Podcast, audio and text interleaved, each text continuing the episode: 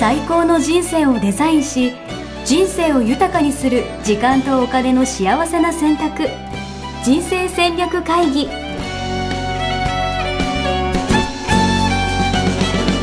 この番組は将来の仕事やお金人生にもやもやと不安を抱えている皆さんに元資産運用のプロキャリアとお金の戦略を同時に考える人生デザインコンサルタントの高頃もさあやが過去5年間延べ1700人の人生を望む形で豊かにしてきたメソッドを時間とお金の選択という切り口からお伝えしてまいります皆さんおはようございます。ございます。賞味期人生デザイン研究所の高頃もさやです。心を強くしたい、応援やしです。はい。お願いします。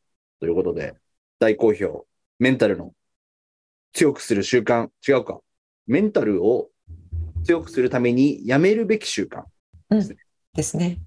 ということで、全13個中、なんと今、3個が終わったということで、そうですね。はい来年ですね。今日はちょっとその続きを、ちょっはとスピードアップしながらやっていければと思います。はい。じゃあもう早速ですね、4はい番いきたいと思います。行きましょうか。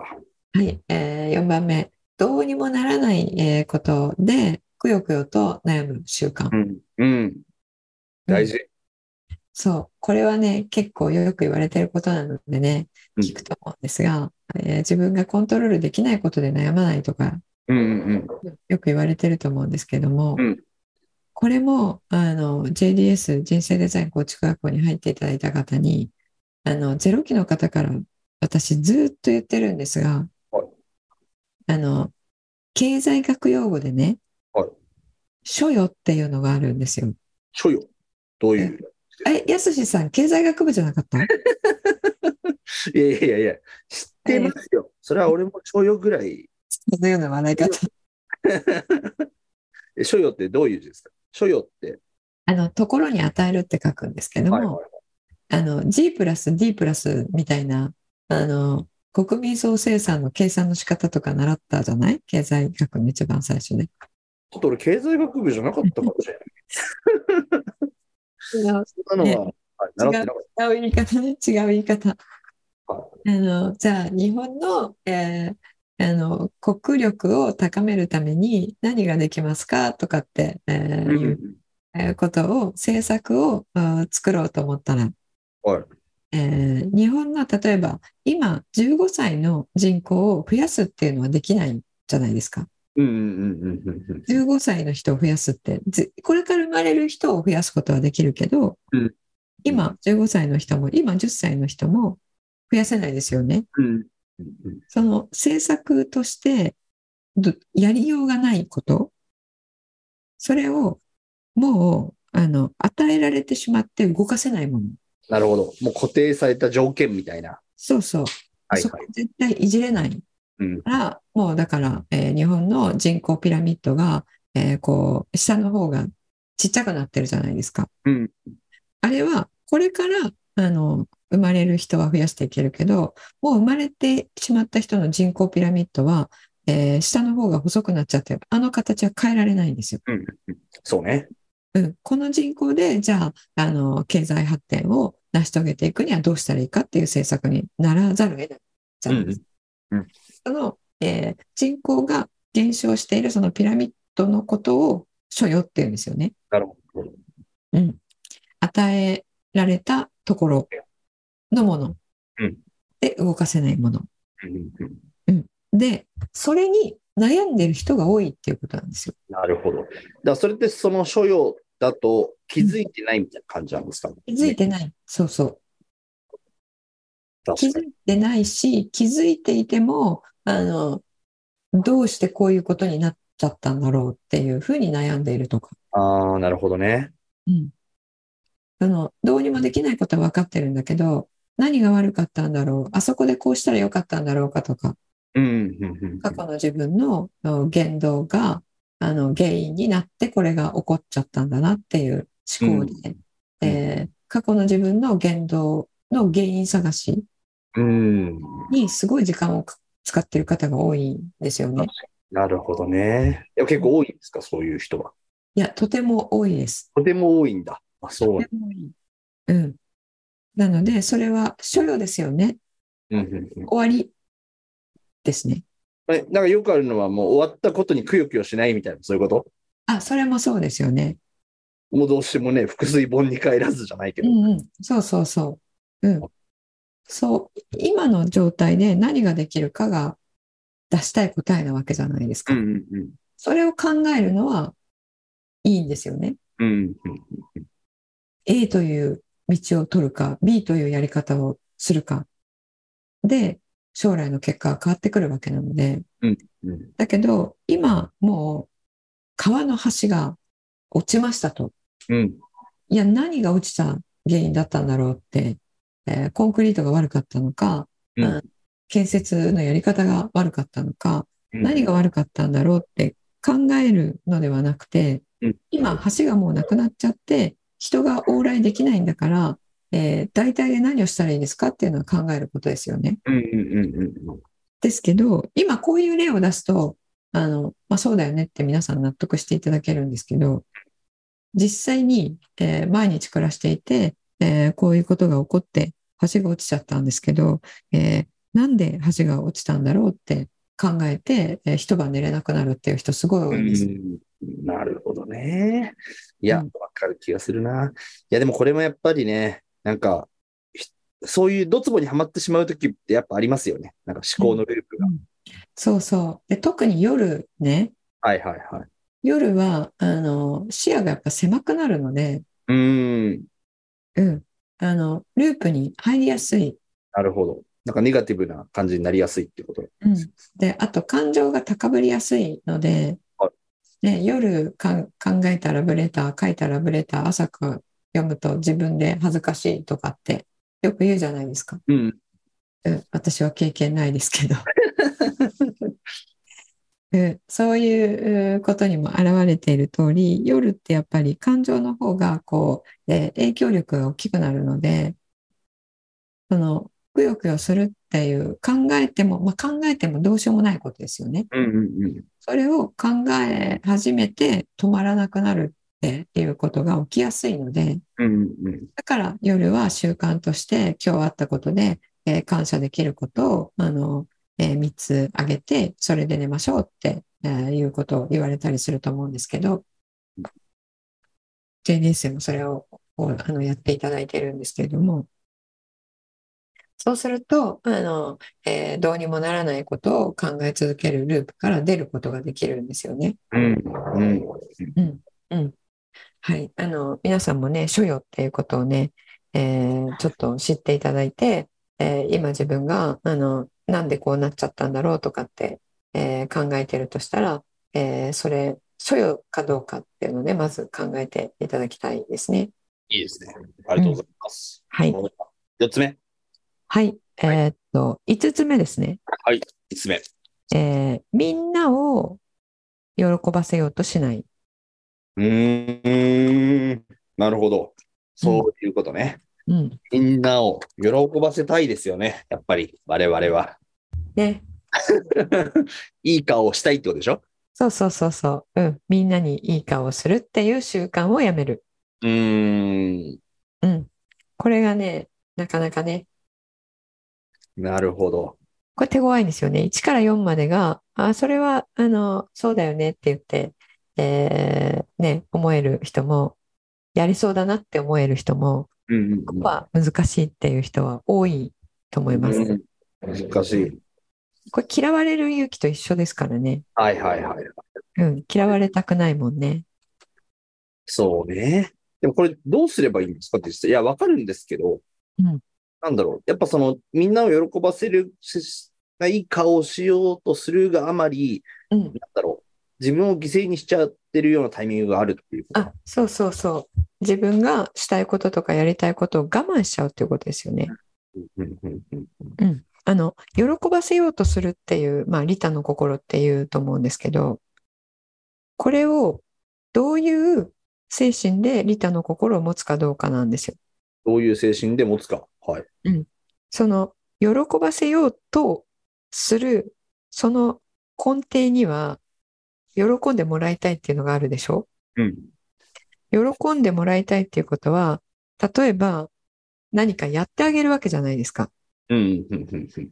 やってあげたら、喜んでもらおうとしてやってるわけなので、結果が喜んでもらえなかったらああ、なるほど。落ち込むわけです よ。確かに。なんで分かってくれないんだと。そうそうもっそとう感謝してくれてもいいのにと。そうそう、そう。感謝の言葉がなかったとかで、せっかくやったのにっていう、これだけやってるのにっていう、ん、その恨み節みたいになってくるんですうよね。ん、うん、うん。わかるけど。頼んでないしとか言われちゃって、頼んでないしね。それも結構日常茶飯事的に起こることですよね、人生良にかれと思ってやってるのにみたいなことってね、やっぱ結構んあるんですね。うん。それがね、あの、自分がやりたくてやってくださいって言ってるんですけど、うんやりたくてやってたら、感謝されようがされまいが、結果には執着しなくなるんですよ。うん、うん、うん、うん。やりたくてやってるわけなので。ね好きでやってんだから。そう。で、それが誰かのためになって、すごい感謝されたとしたら、二重に嬉しいだけなんですよね。確かに、確かに。で、感謝されなくても、すでにあなたがこの必要性があるっていう、このシチュエーションに自分がいられたことで、自分がやりたいこれをやらせてもらえたっていう心境になるんですよね。ん、うん、うん、うん。うん、頼んでくれてありがとう。私これ大好きなんだよねっていう。うん、うん、うん。例えば、私のお会社のセミナールームって、えーずっともう5年ぐらいあるんですけど、大津さんと青山のね。うん、青山の。あそこにね、あの、えー秘書の方が季節の飾り物をしてくれるんですよ。ええお玄関のところうんに。うんうんえっと、ひな祭りとか、はいはいはい。この節句とかうん。夏はなんか金魚がプールで泳いでるみたいなやつ。ええ知らんかった。すごい可愛い小物が季節によってこう変わって、えー飾ってくれるんですけど、それをね、えー私はとても、あの、えー申し訳ないなと思っていて、うんうんうん。わざわざやってくれてるわけだもんね。そう、わざわざやってくれているんですよね。うんえーで、彼女は、あの、それがすごい大好きで、うん自分の家もそうしてるし、うんあの、でももう自分の家にあるから、うんお店に行って、あ、これかわいいなって飾りたいなって思っても、もうあるので自分の家には飾る場所がない。おお、なるほどなるほど。うん、で、セミナールームがあるじゃんって言 って、 飾れる場所があったと。そうそう。で、こういうのあるけど、買って行ってもいいって最初聞かれたんですよね。うん。うん。で、あ、もちろんもちろんお願いしますって言って、ね、あの、いい雰囲気に、いいエネルギーになるから、そしたら、その時だけじゃなくて、もう一年中やってくれて、で、それをなんか、ごめんね、そんななんか、あの、細かいところやってもらってって言ったら、あの、えーやりたくてやってるからうん。その本当だったら買えないものをうんこれがあることで、あの買うのも楽しいみたいで選んだりとかね。そうそう選んで買うのも楽しいみたいで、えーその経験をねこれでさせてもらってるからあのこっちこそありがとうっておお、うんええ話や。そうそうそうなるんですよね。で私がそれ気づく時もあるし気づかない時もあるんですよ。うんうんうんうん。うん、あの変えてもらってありがとうって、まあ、気づいたとしてもあのありがとうって言いそびれちゃってる時とかうん。で、季節が変わっちゃったとか、うんうんうんうん。それでも別に、あの、彼女は何とも思ってないわけですよね。はいはい。気づかれなかったとしてもね。気づかれなかったとしても。でもそれが、えーこれ、さやさん喜んでくれるかなみたいでやると、うんあの、スルーされちゃうと、うんせっかいく買ったのに、 やー、なりがち。 誰も。言ってくれないいみたい な。そうそう、私いる意味あるのかしら的 なうん、そうなってきちゃうので、その人のためにっていうのは、人のためにを目的にやる人のためにの行動って、えー自分が落ち込むことになりやすい。うんうん。相手の反応はそれこそコントロールできないので。うんうんうんうん。だけど、自分がやりたくてやってる人のためであるならば、その人が感謝しようが、しまいが、えー自分はあのこれをやらせてもらえてることにうん感謝ができるので、反応によって自分のメンタルは変わらないっていうことですよね。いや、大事な話だな。うん、でもう一つこれあの意味があって、まあ、今のは人を喜ばせようとしないっていうことなんだけどもう一つはみんなを喜ばせようとしないっていうことうんうんうんうんうん。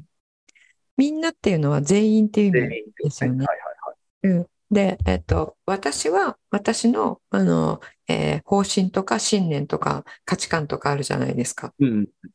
で、それを見て、これはポッドキャストで言ってると思うんですけれども、称賛する、同意するっていう人が半分いて、批判する、受け入れられないっていう人が半分いるっていう、この、はいはい。えー半々の法則っていうのがあるんですけど、はいはいはい。っていうことは、何をやっても50%は喜ばないんですよ。うんうんうんうん。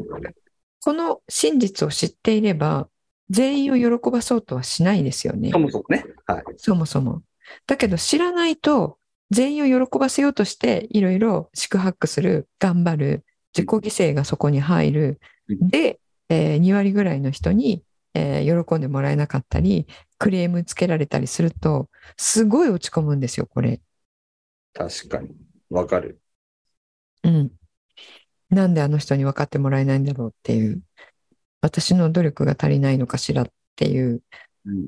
で、あの、やっぱり自責に行ったり、うんうんうんうん。自責に行くか、あの、なんちゅう見識眼をしてるんじゃ、みたいな、 他責に行くか、どっちにしても、あの、自分を傷つけている行為なので、これはメンタル、うーやられるっていうことですね。ええいや、いいですね。深い。いいろんなことがやっぱつながりますね、それぞれがね。そうなんですよね。やっぱだからね、真実を知ってるかどうかって結構メンタルの強さに影響しますよね。確かに。だからみんなに好かれる、れると思うからこそ期待しちゃうからね。そうそうそうそう。それがありえないっていう真実を知っていたら、そもそもそれ目指さないし、うん、手つきもしないしみたいな感じになる。そうそう。うん。それがね、現実になれるなら、こんなにたくさんの宗教があるはずがないですもんね。うんうん、なるほうど。ん。戦争もな、あるはずないしね。うんうんうん。うん。ここじゃあで、 5番目が終わりましたから、はい6番目。 6番目行きましょはい。6番目。挑戦することを恐れない。う。ああ、いいです。これさっき、あれ、前半でね、なんか似たようなことありましたよね。そうですね。変化を恐れないっはい、はい。ていうことと、まあ一緒ですよね、これね。大事。あの、リスクを取ることを恐れないとも言える。うん。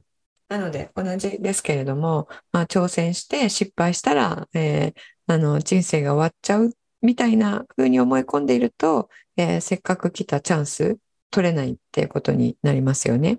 うんうん。はい。じゃあ、7番目ですね。行きましょはい。7番目。過去を引きずる習慣う。ああを。やめる。あのーさっきの所要の話のところに近いですよね。そうですね。あの、自分が過去に、えーやった行動で、えーあれがこうだったからこうなっちゃったんだっていうふうに、えー思い込んで、えー過去の自分を責めないっていうことはここに入りますよね。いやー、やっぱでもさ、あるよね。誰でも。なんか、あの時告白しといたらよかったんじゃないか、みたいな。そうですね。うん。あの、後悔っていうやつですよね。後悔。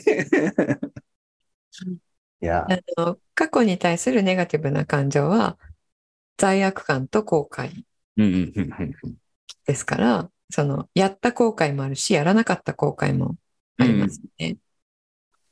罪悪感も、やった罪悪感とやらなかった罪悪感ありますよね。うんうんうんうん。これはどっちにしても中庸思考の心理が分かっていれば、どっちも持たないで済む。そっか。どっちみち何かしら感じるわけですよね。ってことあの、罪悪感、例えば、感じてることがあるとしたら、うん自分が何か悪いことをしちゃったわけじゃないですか。はい。で、相手にとってはそれ試練ですよね。うん、うん。だけど、試練と支援は、あの、えー同時に同じ量あるっていう試練と支援の法則あるじゃないですか。はい、はい、はい。それで言うと、その人は私が試練を与えたってことは、誰かから支援を受け取ってるんです使よ、ってる。はい、はい、はい。で、その受け取った方の支援が、その人の無形の資産になって、うんその人の価値観に生きることを助けてるはずなんですよ。うんうんっていうことは、試練っていうものを与えることで、その人が価値観に生きることの一助になってるんですよ。うんうんうんうんうん。ってことは罪悪感感じる必要ないじゃないですか。はい。ね。はい。うん、それをやってね、一つ一つ、この、えー真実の法則を、えー自分のケースでもそうかなって確認をしていただくと、あうんうんこれも罪悪感感じる必要ないね、これもないね、これもないねって全部消えていくんですね。うーん。いやー、面白いですね。そう。そうすると後悔も同じことで、後悔っていうのは、あの、自分の行った行動が自分の人生に与えた負の影響があるから後悔するわけですよね。うんうんうんうんうん。うん。じゃあ、同なんかじで、自分の感じるから後悔するってことか。はい。で自分の認識の中では、えー自分がやったことで、えー自分自身が、あの、えーマイナスを被ったって思い込んでるから後悔なわけですよね。うんうんうんでも同じですよね。そのマイナスがあるんであれば、えー同じだけのプラスを受け取っているわけなので、それを認識できたら、後悔もなくなるうんうんうんうん。うん、っていうことはあの、えーこれ、えっと、過去を引きずらないって言われても難しいじゃないですかうん。難しい。後悔持っている限りは難しいですよね後悔持ったまま引きずらないっていうことはできないので、確かに。うんえね、罪悪感なんて人に与えちゃったマイナスだから後悔よりももっとこう自分の心が傷つくんですよねうんうんうん。それを持ったままは引きずらないことはできないので結局罪悪感とこう後悔をなくすかあれはこうだから良かったっていうふうに解釈を変えて無理くりポジティブに考えるかっていうことをしない限りうん過去を引きずらないっていうことはできないんですよう。んうんうんうん。引きずってあるってことですね。でポジティブに考える時って普通どうするかというと、えーこういうマイナスを被ったけどこれがあのいい教訓になったからいいかっていうやつ、はいはいはいはいはい。うん、いい教訓っていうことはその出来事のマイナスしか見えてないことには変わりないわけですよね。ああ、そういうことうん前しか見えて。まあ、一家は、そうなの。うん、マイナスしか見えてない状態は同じででもこういう前例えば詐欺にあったとかだったとしたらあのちゃんと戸締まりして、えーあの詐欺じゃない泥棒に入った入られたうん。で全財産失われちゃった、うんとかでちゃんと戸締まりしてなかったことを後悔するとかうんあるとするじゃないですか。うんうんたら、えっと、世の中にはそういう悪い人がいるっていうことが分かったので、はいえーそこから戸締まりをするようになったからあれはあれでよかったって自分で自分を納得させるってよくやってますよね私たち。うんうんそうでもしないと生きていけないですよ。そうそう。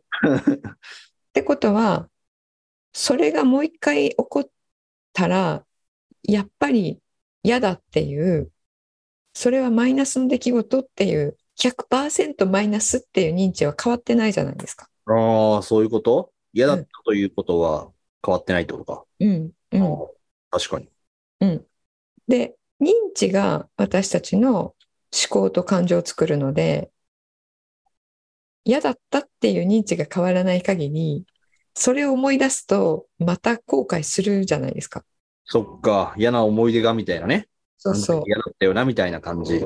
そう。いや、嫌だって嫌な思いしたなっては思いって、で、そのたんびに、でも、それが教訓になって学びになったから、まあいいかって、その度にはいはいはい。上塗りして思い返すっていうメッキを毎回塗り替えるってことをなるほど。してるってことね。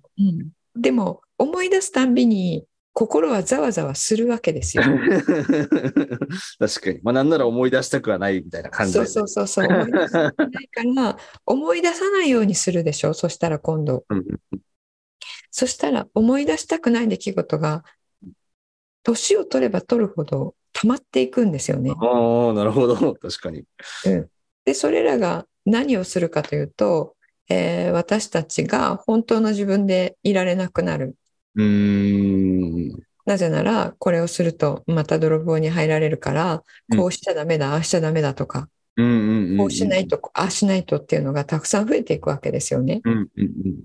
それ、私たちが自分自身でいることを、あの、阻む最大の要因なので、うーん。こうした方がいい、ああした方がいいっていうのはね。はい。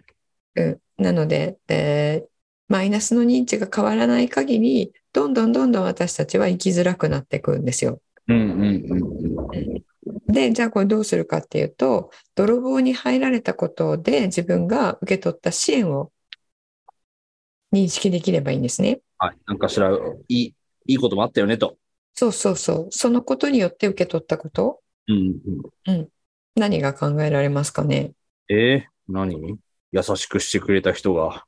うんいたうん、そうそう。大体泥棒に入られるっていう事件があった家庭って、あの、それ以降家族が一致団結したりするんですよ。はいはいはいはいはうん。で、何十年も帰ってこなかった、あの、子供が帰ってきたりとか、い。ええはいはいはい。うん、であの夫婦関係も冷めていたのに、えーこれなんか警察に届けるとか、えーなんかあの、えー弁護士さんとこう話をするとかそういうことをする中で、うんうんえーまた話をするようになってうん。コミュニケーションが増えてね。はいそうそうそうで話し合いするのが増えてそれがきっかけにまた旅行行くようになりましたとか。うんうんうんうんうん。ってことはその泥棒に入られたことから受け取ったプラスですよね。うんうんうん。確かに。でも、その人たちの中では、泥棒に入られたのはマイナスの出来事、うんえー仲良くなれたのは、それは仲良くなれたっていう出来事って別に捉えてるんですよね。つながってないとか。うんそうそう。だけど、ちゃんと考えたら、襟を正して考えたら、泥棒に入られなかったら仲良くなっていないわけなので、はいはいはい。ってことは泥棒に入られたことに感謝できるじゃないですか。うんうんうん感謝ができた瞬間に後悔って消えるんですよね。うん。うん、面白い。いいですね。感謝ができた瞬間に後悔が消える。うん。だって感謝できてるってことは後悔ないでしょうんうんうんうんうん。じゃあ、泥棒に入られない方が良かったですかって聞いたら、え、泥棒に入られなかったら、えー今も旦那さんとは、えーね家の中で口を聞かない関係だったのと、今こうやって仲良くえ旅行に行ってるのは、今の方が断然いいわけですよね。っうん。ってことは、泥棒に入られたことに感謝ですね。ってことは、泥棒に入られたことを後悔してないわけじゃないですか。うんうんうんうんうん。で感謝するとその負の感情って消えるんですよ。いやー、いいですね。感謝。そう感情消える。いいです。最強です。そう最強なんですよ。で中庸思考ね両方見て感謝の状態に至ることを指すのでうんそうすると、えー過去に起こったどんなことにも実は感謝ができるようになるうんん。ですね。うんでそしたらもう7番目の習慣なんて過去を引きずるのをやめようやめようってしなくてもうんもう引きずらない状態が自然に出来上がる。うん。いや、めちゃくちゃ面白いですね。これ、いや、でもこれもあれですね。なんか、コーチが必要ですね。うん、うん、これは必要。なかなか要はその、自分が何得てるかってことに対して支援気づけないってことだよね、みんなね。気づけない。もう得てるんだけど、やっぱりそれとこれはつながってない皆さん。うん、うん、うん、うん。うん。で、えっと、まあ今の例はなるほどねって皆さん思ってもらえると思うんですけど、でも、じゃあ自分のケースはどうなのって自分のケースを考えると、うんいや、このケースだけは例外 的に、これには当てはまらないって皆さん思うんですよ。確かに、確かに。うん間違いない。うん、でもちゃんと、あの、えー訓練された、えーっと、トレーナーに、コーチに質問してってもらうとうん、今のように、ドンピシャに全部がつながるところが来来、て、うんうん。で、私の中にある自分の、あの、みんなにすごいねって言われてる特性とか、うんうん。才能とかうん、あの嫌なことがあったから今この特性持ってるんだ、みたいなものにつながるんですよね。うんうんうんうんそしたら、その嫌なことも、えー感謝しかないっていう状態になる。。うんなるほど。うん素晴らしいこれがね、過去を引きずらないっていう、こう7番目の、それがないとね、無理ですよね。うん。 引きずらないって言ってるこの人、引きずらない人生になってるのかなって思う。 本当に。だって、何かっていうと思い出すもんね。なんかね、そう、思い、そういう瞬間ありますよね。まあ、それこそ夜とかなのかもしれない けど。そうそう、なんかの瞬間にね、はいそれと似たようなね、曲を聴いたりとか、似たような登場人物が出てきたりとかね。確かに。そんいやそういう場所に行ったりとかね。なんかそねうそうそうそう。あるわ。そう。それがね、心の闇を作るわけじゃないですか。あの子がつけてた香水の匂いを嗅いだ時みたいな、ミッシェルの歌詞だった気がしますけど。いあったね。やなるほどあの、香りはね、すごい、やっぱり記憶とね、つながって、香りと何曲はいはいはい。うん。あの、聴覚と嗅覚うんうんうんですよね。ででね、それが全部感謝に変わっていたら、えーそれらがね、来ても、あの、えー心が乱れないってことはメンタル強い状態と同じですよね。うんうんうん。うん。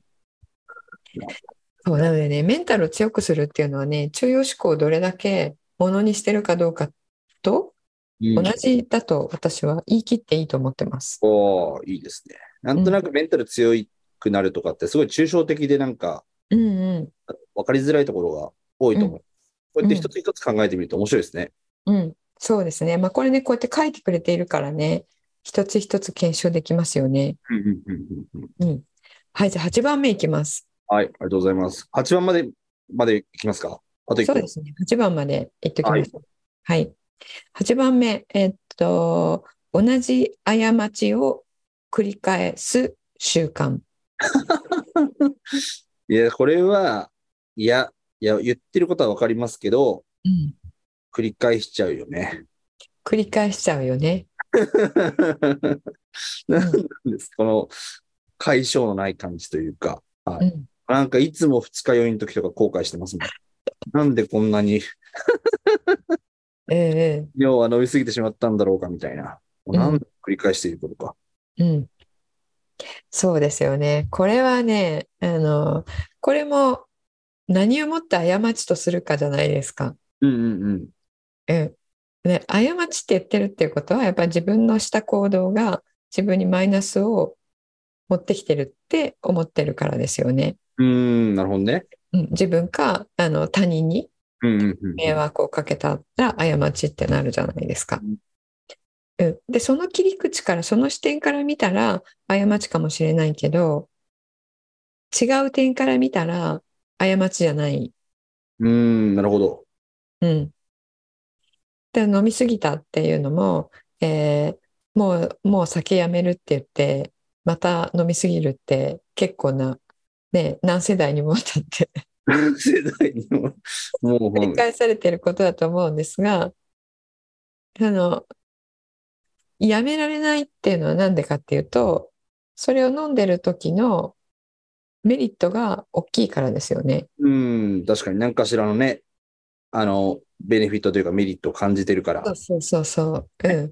それが自分にとって価値あるからなんですよ。うんうんうんうん。で、それも享受してるわけなので、過ちかって言ったら、ね、過ちじゃない自分の人生に彩りを加えてもらってるかもしれないですよね。なるほど、なるほど。確かに。うん、でやすしさんの場合はその人とこう、えー絆を深める、えー的なことが価値観なのでそこにお酒が入ったらあのお酒はそれをね助けてくれるものそうね、コミュニケーションを円滑に。 うはいん、うん、心を開いたりとかいう効果もあるので、それの恩恵をもう昨日被ったっていう状 態なのであ、うん、今となったら二日酔いでマイナスしかないかもしれないけど、えー昨日はプラスの方を受け取ったわけですよね。うんうんうんうんうんうんそれ過ちかどうかって言ったら、ね、それこでつながった人ともう一生の心の友になったとしたら、過ちですかってことですよね。確かに。うん。過ちじゃない。うん。そう。で、もしそれが本当に自分として、えーやめたいなって思うものなんであれば、その価値に代替できる何かを自分に持ってこないと、ほうやめようと思ったらやめれないんですよ。ほうほうほうほうほう。価値に代替できる何か。そうそ例えばその人とつながるとかだったら、そのお酒飲むんじゃなくて、どう人とつながれるようになるかとかっていうう。そうう。そう。人とつながることを容易にする別の何か。うんうんうんうん。別の道具、うん手段うんがあればお酒飲まなくても、えーそれの恩恵を享受できるわけなので、うんうんうんうん、そしたらやめられるんですよ。なるほど、なるほど。でそれがそ与えられない状態でそれだけやめようとするからやめれないんですよね。うんうんうんうんうん。うん、で大体は何かやめようとする人は自分の欲求にあの関わっていることなのでその欲求に応えてくれていたものを、えーいきなり取り上げるっていうことはね難しいんですよね。確かうん、あのえー例えばお酒飲みすぎて、えー二日酔いになってあのがっくりって、えーこう自分を責めるまた飲んでしまったこんなにって に。落ち込むっていう人もこのこの方の、えー8番同じ過ちを繰り返さないっていうことができたらメンタル強くなるけれども繰り返さないって言われてもねやっぱり難しいから確かに。じゃあどうすればいいのっていうところですよね、だってね。そうそうそうそこがね、えーないとねあのあれなのでじゃあこれこれ自体はねその通りですよね。うんうんうんうんじゃあそう過ちを繰り返さないっていうことじゃなくてそもそも過ちじゃないんじゃないんですかっていうこと。うんうんうん。一つにはね。確えかにでもうもう一つ二つ目は、えーじゃあそれが本当に過ちだと思うんなら、えー他のあのデメリットが少ない他のものを自分に与えることでもうこうそれをしなくなるっていう状態を自分に作らないといけないですよねう。んうんうんうん。全部そうですよね。ダイエットとかもあの夜中に甘いもの食べちゃうのがやめられないとかっていうはいはい。夜中に甘いものを食べないといられないような例えばストレスを昼間受けてるとか、うんうんうんうん。うん、だったとしたらそのストレスを取り除かない限り夜中の甘いものはやめられないしあるいは夜中の甘いものを食べてこうリラックスしたりああよかったな食べてって思えるような別のものを与えない限りそれはまた繰り返されるので。まあ、手段までね考えるとすると、えー結構やっぱりこれも結構大掛かりな自己改革になりますよね。確かに。確かに。いうん、やでもそういうののね、まあ一つ、まあそれこそ本当習慣だからこそ、まあどうしていくかっていうか、改革ですね、本当に確かに。うんうんそうだからこれね習慣って言ってるけど習慣じゃないですよね。習慣じゃない、うん、か変える変えるべきはね。 うんそうそうそう、うん、習慣変えること難しい習慣がたくさん書いてある。そんなね、パッと変えれないよみたいなうんうんうん、習慣になっちゃってるね。確かうに。んまあだからねすぐにこの拡散されたんだと思うんですけれどもね。うんうん。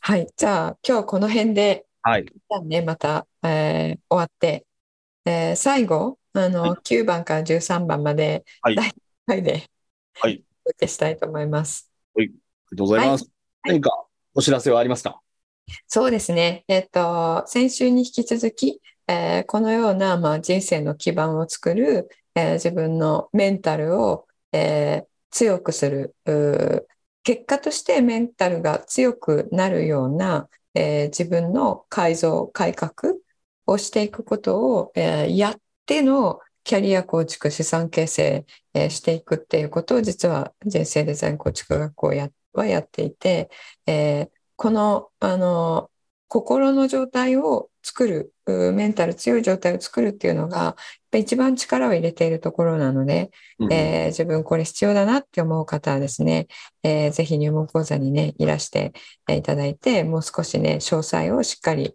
えーあの、体系立ててお伝えするので、その入門講座では、えーそれをね、あのーえーどんなものかなっていうのを体験しに来ていただければと思います。はい。お待ちしております。はい、ありがとうございます。じゃあまた続き来週ということで。はい。よろしくお願いします。はい、ありがとうございました。